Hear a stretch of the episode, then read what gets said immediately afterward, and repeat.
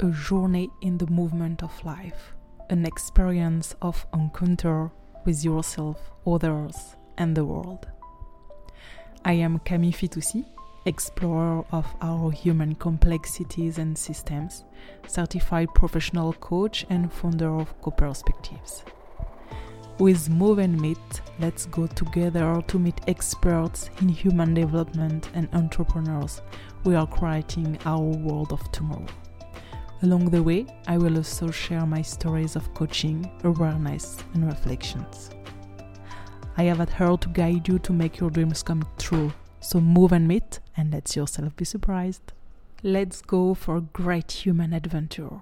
As a facilitator, I am embarking in the Jagriti Yatra, an incredible program of support for social and business entrepreneurs in India.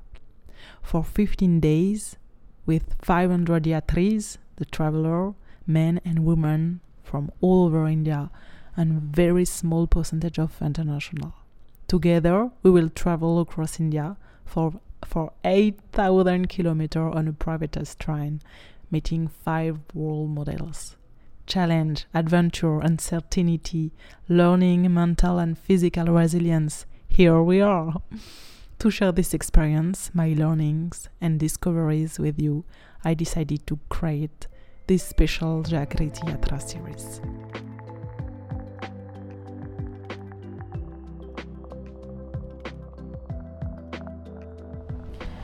Hello, everyone. Welcome to Move and Meet podcast. Um, I'm Camille Fitoussi, professional coach, and I'm I am currently in the Jagriti Yatra. It's a entrepreneurial entrepreneurship program across India. And in this uh, special series, I tell about my story, and I want to share about these great initiatives. Initiative. um, there is maybe five day or six day that I'm in the train. So yes, it it I enjoy it a lot. It's full of great people. I'm so happy to to meet all these people and my cohort is a group of six girls so wise and uh, and kind and all our conversation are quite deep and I I'm so grateful to to live that. I'm currently in the train, so there is a lot of people around me, but I I, I find a, a, a, space where I can have around me one meter around me where I can take my mic and tell you with my mic. people are looking at me right now they look at me and, and they laugh. It's funny. It's an experience. And I would like uh, to, to tell you about uh, a time we had uh, two days ago. We went in the Oxford Business Management School in Bangalore and we had the chance to we met so inspiring speakers but I want to tell about uh, the theater performance we had because I feel something happen. So I want to tell about this experience.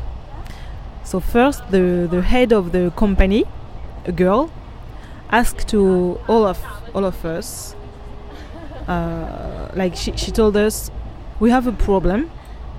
We don't have any script. So we need you. Let's make an agreement. Let's co-create the the show. And then she asked us what is the best part here? What do you prefer in the Jagriti Yatra it's interesting. The answers was interesting. People uh, told first it's the platform. The platform is the train itself. The platform where we meet or where all of each other we, we met each other.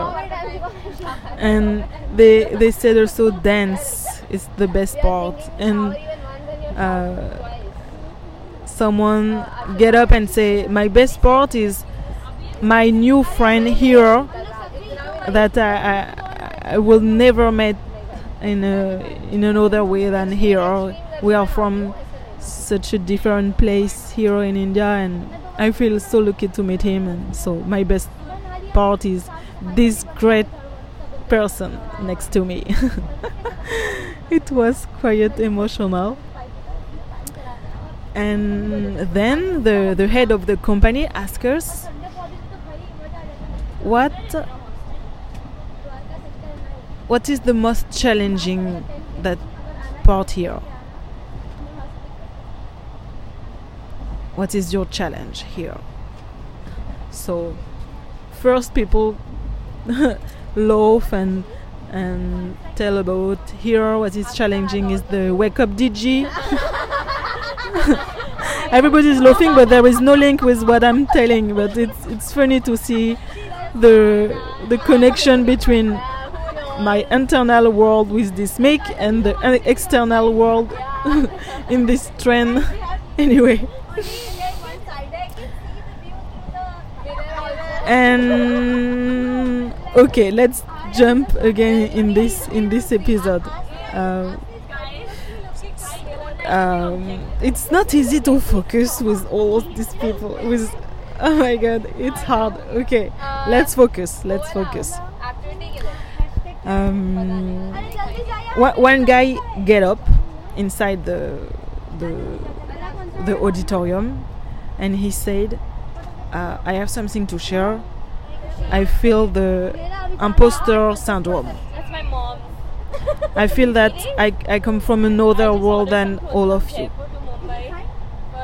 In in uh, in the first time I I'm I feel I, I I go out of my bubble for the first time. So when I see uh, through the windows the the India, I feel that I'm so lucky to have my platform. The platform is the train. And in another hand, when I see all of you guys, I'm quite shame ashamed to share my story because I feel that you have done so many things in your in your life and uh, and I'm I don't I didn't so far so I'm ashamed and I, I feel bad with this imposter syndrome. And when I tell you right now when I, I, I tell you exactly this world I feel it too. I can feel it to myself um, but okay uh, the the the head of the company then she, she asked to, to all the people okay who, who here are feeling the same? And i don't know how many people just get up at this time and say me too me too me too me too. It was quite an emotional moment. And just to consider like we are all feeling the same things. And what is interesting it's like after this time i felt that in the train in the conversation i had with other yatris the, the travelers um, the, the, the discussion was more deep and more vulnerable. And people allow themselves to speak about what is hard for them. And a lot of them was speaking about how they can feel this syndrome how, how they can feel being imposter here. And i'm i just begin to do i just start uh, some coaching session with uh, Yatris here. Informal coaching session or formal anyway coaching session between two suitcases. And yesterday evening it was a wonderful session with a guy who shared that he's not used to speak with girls and even he learned that he do, he don't have to like it's forbidden in his family in in his bubble. And here he has to. Even for his business he, he has to. And it's difficult for him.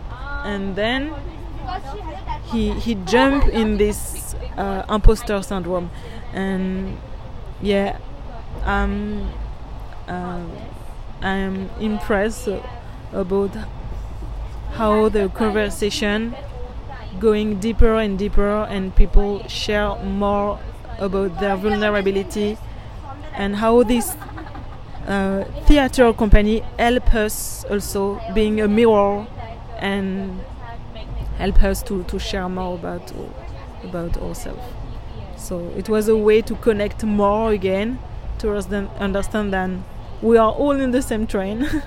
we are all different and the same in the in the meantime.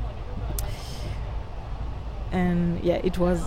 It, I think it was an, uh, a huge step for all of us. I mean, for me it was. So I wanted to share it with you. Okay, my cohort is waiting for me right now. We we will begin a business ca- business case. Uh, thank you to listening me.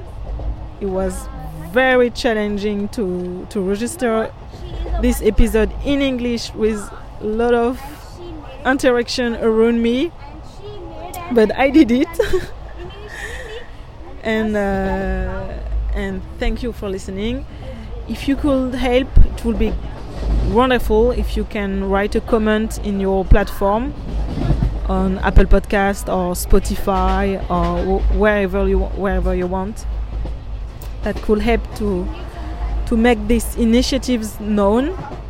So thank you for that and see you soon. Congratulations, you have arrived at your destination for this episode of Move and Meet.